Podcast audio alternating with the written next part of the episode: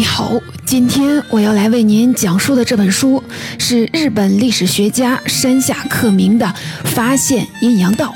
副标题是“平安贵族与阴阳师”。说到阴阳师，这可是近年来泛娱乐文化热捧的大 IP。从日本奇幻作家梦枕墨的同名小说到手游，以及依据小说情节衍生的影视剧，可以说是五花八门，蔚为大观。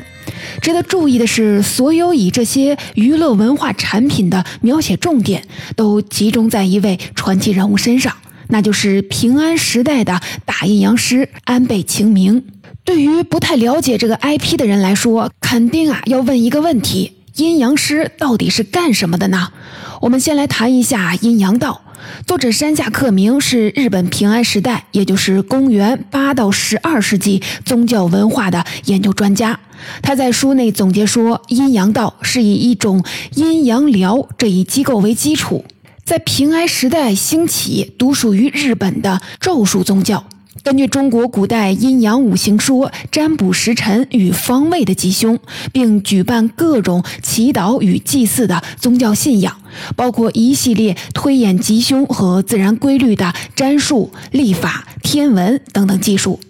阴阳道的理论起源是古代中国的阴阳五行说，而阴阳师就是信奉阴阳道、负责传承其信仰知识、负责实施这些宗教仪式的专业人士。既像是僧侣，又像是巫师。在日本后世的民间传说中，阴阳师的形象逐渐的变得神通广大，像是中国民间传说里的捉妖人、风水先生和算命大师的三合一。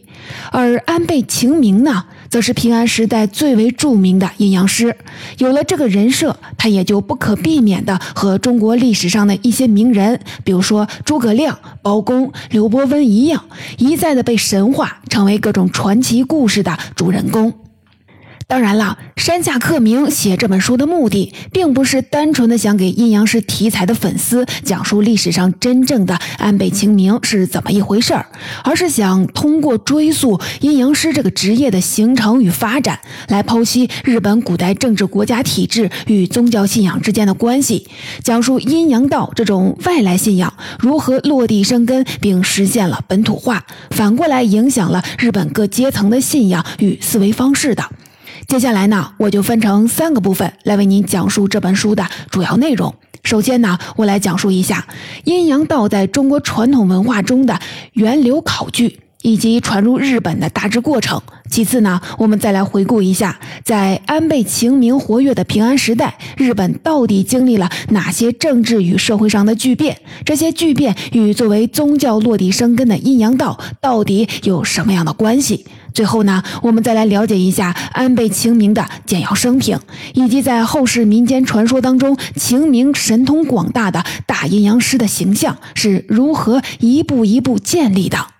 首先要谈到日本的阴阳道，就必须回到它的古老源头——中国传统文化中来。阴阳道的思想基础是中国古代的阴阳五行理论。按照著名历史学家李陵的说法，阴阳五行说是中国早期的一种自然哲学理论，以及由这种理论指导的一整套的认识和改变自然的技术，比如说占卜、相面以及巫术，诸如祭祀、祈福、驱邪、诅咒等等等等，非常的庞杂。作者山下克明在书中说，阴阳五行说的本质就是通过阴阳二气的消长变化以及五行的循环，解释自然界和人世的种种现象以及其变迁。这一套理论是中国古代的哲学与科学乃至宗教的重要指导思想。阴阳五行说的起源，由于考古资料有限，没有明确的结论。不过，很可能诞生于春秋战国时代诸子百家争鸣的年代。它是儒家、道家以及已经失传的阴阳家等各派哲学思想和巫术组成的跨学科的理论。五行就是对世界万物诸元素的抽象性的归纳，越到后来，它的理论结构就越复杂，推算的技术性也就越强，工具自然也更多了。在各项占卜的技术当中，和以后日本阴阳道和阴阳师传说最密切相关的一项，称为试占，式样的式，占卜的占。后世盛传安倍晴明擅长的六人式就是试占的一种。说白了，就是利用一种模拟宇宙结构的设备来进行占卜。这个设备的名字叫六壬式盘，在中日韩三国都有实物出土。上面是一个可以转动、模仿天穹的圆形盖子，圆盖中间刻有北斗七星。圆盖周边刻有两圈文字，分别指代十二个月与天上的二十八星宿；而圆盖下方的方形底盘则被分为很多的区域，分别有二十八宿与干支标记。整个饰盘取天圆地方之意。六壬式占卜的具体的操作方法是：把圆形天穹盖缓缓左旋，按照北斗七星斗柄指向的月份和干支时辰进行推算，排列组合下来，一共有七百二十种对应万事万物的吉凶解读与行动指示。在古代，这一套技术可以被看作是当时的高科技，所以经常的被历代的中央朝廷看作不可外传的核心机密。由于朝廷设置专门机构来进行操作和研究，比如说汉代政府机构中就有一个太常寺，是专门负责观察记录天文星象并执行占卜的机构，里面有一个官职叫太史令。《史记》的作者司马迁就曾经当过太史令。那么，阴阳五行理论和相应的占卜巫术是什么时候传入日本的呢？作者山下克明说了，从六世纪下半叶开始，日本开始和朝鲜以及中国大陆上的隋朝与唐朝开展了频繁的经济与文化交流，阴阳五行术就随之来到了日本。那么，具体的过程是什么样子的呢？在当时，朝鲜半岛分裂成为三个独立的封建国家。高句丽、新罗和百济，其中位于西南的百济和日本的交流比较频繁。应日本天武朝各代天皇的要求，百济先后向日本派遣了很多学者专家来传授儒家经典、医学和天文占卜技术。公元六六三年，在白江口，也就是今天韩国锦江入海口，爆发了一场影响了当时东亚政治格局的大海战，史称白江口之战。在当时，朝鲜半岛分裂成为三个独立的封建国家：高句丽、新罗和百济。在此之前，唐朝联合新罗灭亡了百济，百济残余势力不甘心失败，向日本求援。于是，日本派出大军登陆朝鲜半岛，试图帮助百济复国。在当年八月二十七日，唐朝与新罗的联合舰队，与唐朝名将刘仁轨的指挥下，与日本水军舰队在白江口遭遇。由于唐朝水军战船高大坚固，对日本战船形成了碾压式优势，所以啊，日军被打得溃不成军。日本试图向东亚大陆扩张势力，挑战唐王朝宗藩体制的尝试，就此宣告失败了。不久后，在唐朝的扶植支持下。新罗又消灭了高句丽，统一了朝鲜半岛，而日本也开始从战败当中吸取教训，实行大化改新，全面向唐朝学习，模仿唐朝建立中央集权的律令制国家。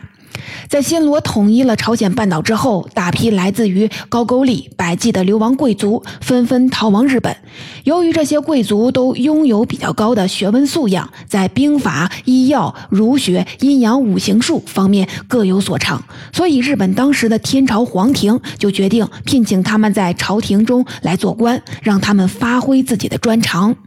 根据作者的研究，阴阳五行学说和相关的占卜做法等等技术传到日本之后，也引发了朝廷的重视，决定模仿唐朝和百济设立相关的官署机构阴阳寮来进行研究。这个词儿啊，第一次在日本古代历史文献当中正式出现，是在公元六七五年。当时有一本日本最古老的正史著作，叫《日本书记》，记载说，这一年的正月，朝廷设置的阴阳寮向当时的天武天皇进献了珍贵的药材，还提到了朝廷模仿唐朝和新罗建立了天文观测台，用以观测星象进行占卜。阴阳寮用今天的话说，起初的功能相当于日本朝廷设立的国家天文研究院。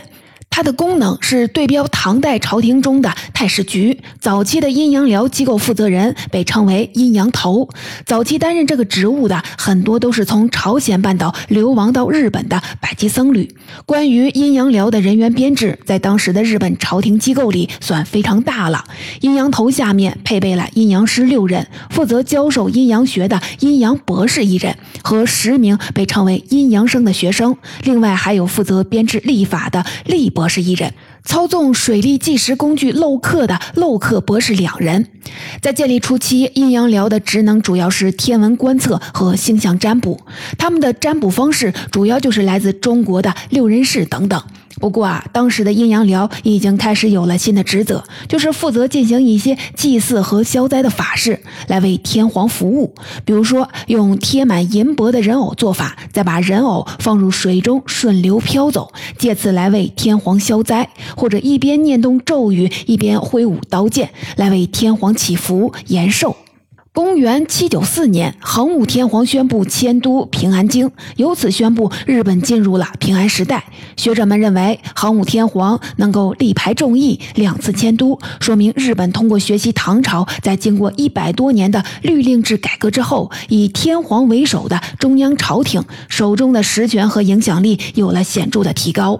不过啊，平安时代前期正是东亚盛极一时的唐朝经历安史之乱，逐渐的进入了衰败的时期，所以平安时代的日本也感觉到了改革政治制度的必要。一方面是因为唐朝的衰败，使得日本感觉有通过改革建立自身民族认同、摆脱唐朝影响的需求；而另一方面呢，则是由于日本此时实行的农田土地赋税制度班田制已经渐渐无法实行，这是因为班田。制是照抄中国唐朝的租庸调制，然后这一套制度到了社会经济文化不一样的日本，水土不服了。日本没有资源支撑一个能够做大规模细致化人口土地管理的大型中央政府。古代日本的家庭结构与财产所有权的分配也和中国不一样，从而导致越来越多的日本人口和土地脱离了天皇朝廷的直接控制，迫使日本需要建立适合自身特点的国家财政体制。随着律令国家一步步走向解体，日本统治阶级内部的政治矛盾就不可避免地尖锐起来，各种阴谋、叛乱、政变此起彼伏。比如说，公元八四二年七月就发生了一场宫廷政变，称为成和之变。贵族世家藤原氏从此掌握了日本朝廷的实权。同时呢，日本境内发生了多起自然灾害。作者山下克明的结论就是：天灾人祸加在一起，让阴阳师的重要性不断的增长。为什么呢？因为按照传统儒家理论，灾害和异变是上天对君主失德的警告，所以唯一的解决方案是君主必须提升自身的德性，时刻的反省自己的治理判断。你贸然进行占卜或者是做法，那就是试图揣测，甚至是扭转天意，这是一种大不敬的行为。但是现在天灾人祸多了，仅仅要求阴阳师对灾祸进行预测，已经不能让日本朝廷满意了，还要阴阳师拿出应对之策来，对这些灾祸进行化解。然而啊，日本传统的宗教观是所谓的万物有灵论。说白了，就是自然当中的山川河流、动物、植物，甚至人间的建筑器物，都可能成为人格化的神灵。而一些生前作恶多端或者是含冤而死的人，死后会变成厉鬼或者是怨灵，危害人间。人类要想平平安安，就要和他们搞好关系。进入平安时代之后，这种观念随着律令制国家的解体而逐渐抬头，从而导致阴阳师的重要性逐渐的上升。朝廷不但要依靠靠他们来占卜吉凶，指导大政方针的制定，还要让他们频繁的做法来解除各路神鬼和怨灵的作祟。比如说，有一种古老的仪式叫镇魂祭。原本这种仪式是为了镇压和封存那些死于征服战争之人的灵魂。后来天皇也借用这种仪式来平息在历次惨烈的宫宫廷政变当中死于非命的皇室贵族的灵魂。这是因为日本人认为，和生前所受的冤屈程度相同，死者生前身份地位越高，他死后形成怨灵的可能性以及所拥有的破坏力也就越大。我们来举个例子，公元七八四年，桓武天皇在位期间，就发生过一起著名的远陵事件，天皇的重臣藤原种纪被暗杀了。凶手背后的幕后主使是谁呢？查来查去，天皇的弟弟，未来的皇位继承人早良亲王有重大的嫌疑。于是天皇下令，亲王被废，流放到偏远的淡路岛。在途中，认为自己受到冤屈的早良亲王绝食自杀了。不久后，桓武天皇身边的亲人接连去世，新皇太子安殿亲王也身染重病。于是桓武天皇非常的着急，请阴阳师来占卜，得出的结论就是。这一切的灾异都是早良亲王的怨灵在作祟。为了安抚怨灵，桓武天皇就下令追封早良亲王为天皇，给他重新在山山里修筑了陵墓，还在旁边建了寺院，让和尚念经超度。甚至啊，除了自然灾害之外的一些怪异现象，也被日本也被当时的日本人认为是神和怨灵在表达自己的不满。这些怪异现象被称为物怪。比如说，房屋莫名的发出响声，飞鸟突然的聚集，甚至老鼠进屋咬坏了柜中的物品，等等等等。所以，阴阳师的任务就是进行占卜，先判断究竟是哪一个具体的神明或者是怨灵在发怒，然后再安排相应的祭祀活动来解除。在各种法事当中，除了祭祀，阴阳师独有的绝活还包括了反避和身故。所谓反避，直接来源于中国古老的巫术。雨步，大禹的禹，步伐的步，相传是上古时代帝王大禹发明的。具体来说，就是要施法者按照一定的步伐和节奏，朝着既定的方向，一边念咒，一边按照天空当中寻甲九星接连的轨迹走动九步，用来驱逐恶鬼，保佑自身的安全。而身故可以被看作是简化版的雨步，阴阳师不必来回的移动。则而是在原地定静止，双手结成密教中的施法手印——狮子印，同时念咒，驱散怨灵和恶鬼。由于当时日本国内各种灾害和灵异事件不断的出现，对于阴阳师的需求也不断的增加上涨，所以日本国内地方封建领主也在身边设置了阴阳师职位，当做是顾问。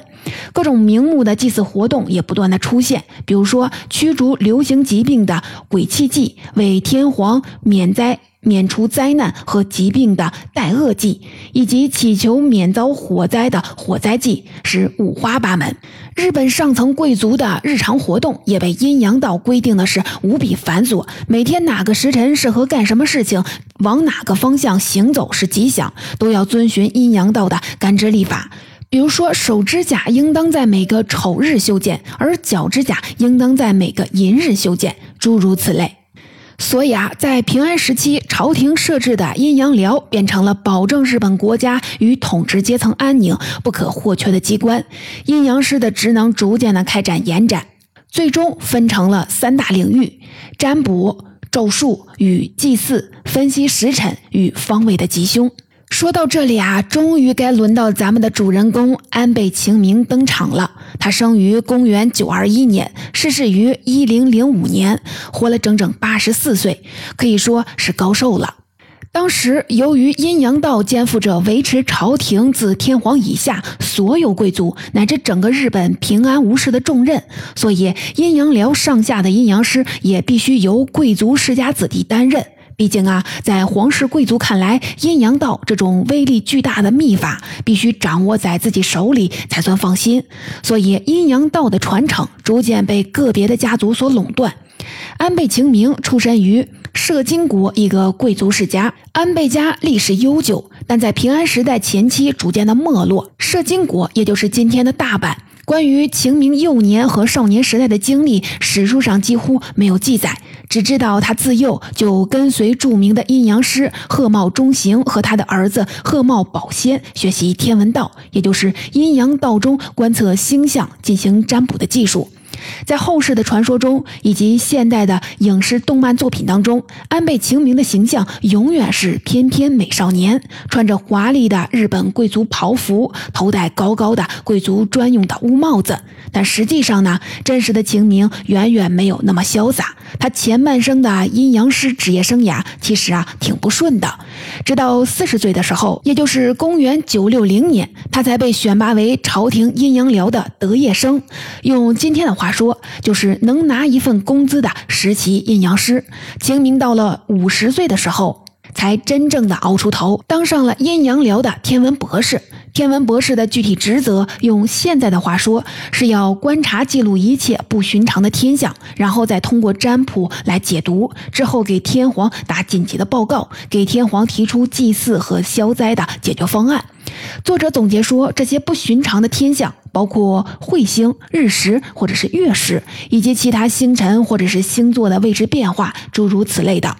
在阴阳寮担任天文博士期间，晴明的才能仿佛被自己的师傅刻意的压制。直到鹤茂保仙去世后，他才在政治舞台上活跃起来。不但成为了历代天皇和皇亲国戚的阴阳道顾问，还受到把持朝政的外戚藤原道长的宠幸，为他提供占卜、祭祀与施法服务，而且屡屡灵验。这一切都让晴明的声望不断的上升，再加上他的后人好几代都在阴阳寮任职，不断的宣传这位先祖的事迹，最终呢，把晴明抬上了日本第一阴阳师的位置。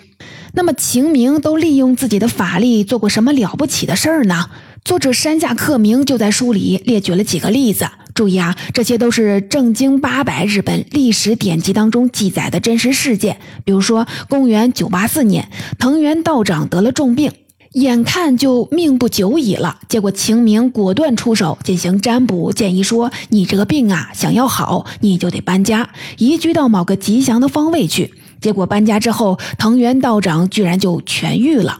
当然了，这个故事到了后世的民间传说里，就演变成了朝廷里的政敌试图做法，咒死藤原道长，但是遭遇了精通法术的秦明的反制，刺杀失败了。又比如说，在一零零四年，也就是晴明去世的前一年，整个日本遭遇了严重的旱灾。于是晴明受天皇之托，亲自主持了五龙祭。这是一种阴阳道从佛教密宗学习来的祭祀仪式，目的就是请五方龙王降临，行云布雨。结果呢，晴明主持的五龙祭非常的灵验，祭祀结束的当天晚上就下起了大雨。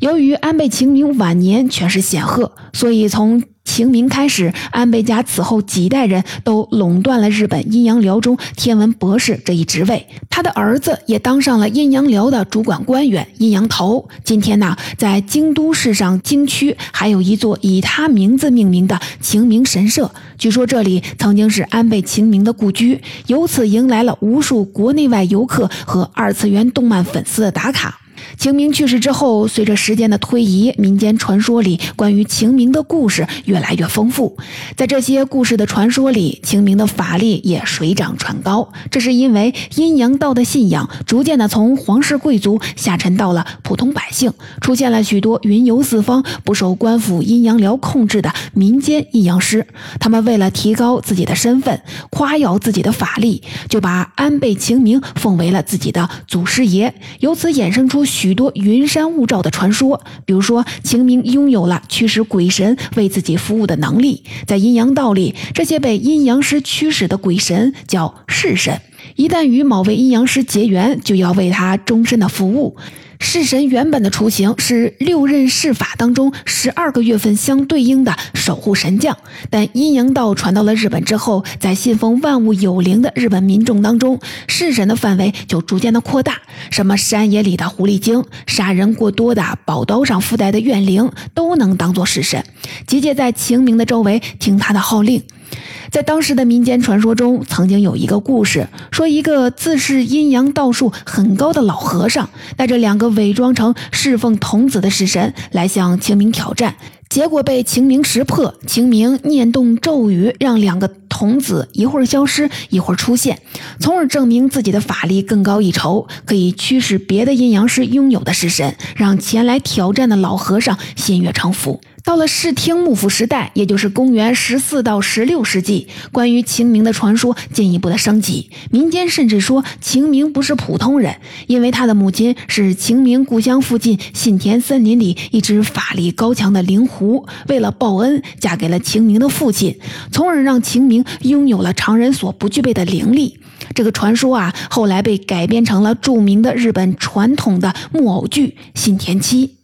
总结。这本发现阴阳道的主要内容到这里我就基本上讲完了。作者山下克明运用了自己丰富的考据功力，查阅了大量档案资料，在这样一本篇幅不大的著作内，为读者详细讲明了阴阳道是如何在六世纪随着日本与东亚大陆文化经济交流的繁荣，从中国传入。随后又如何入乡随俗，结合了日本民间信仰，变成了日本自平安纳凉时代之后的全国性的宗教信仰——阴阳道。阴阳道用它独特的占卜、祭祀与施法手段，对日本统治阶层的信仰和政治决策产生了深远的影响。而阴阳道的施行者阴阳师也由此获得了不断上升的地位和影响力。最终呢，在平安时代诞生了本书的主人公，后世传说中空前绝后的著名阴阳师安倍晴明。在他死后，随着阴阳道信仰大规模向日本民间渗透，安倍晴明也逐渐成为日本民间。传说当中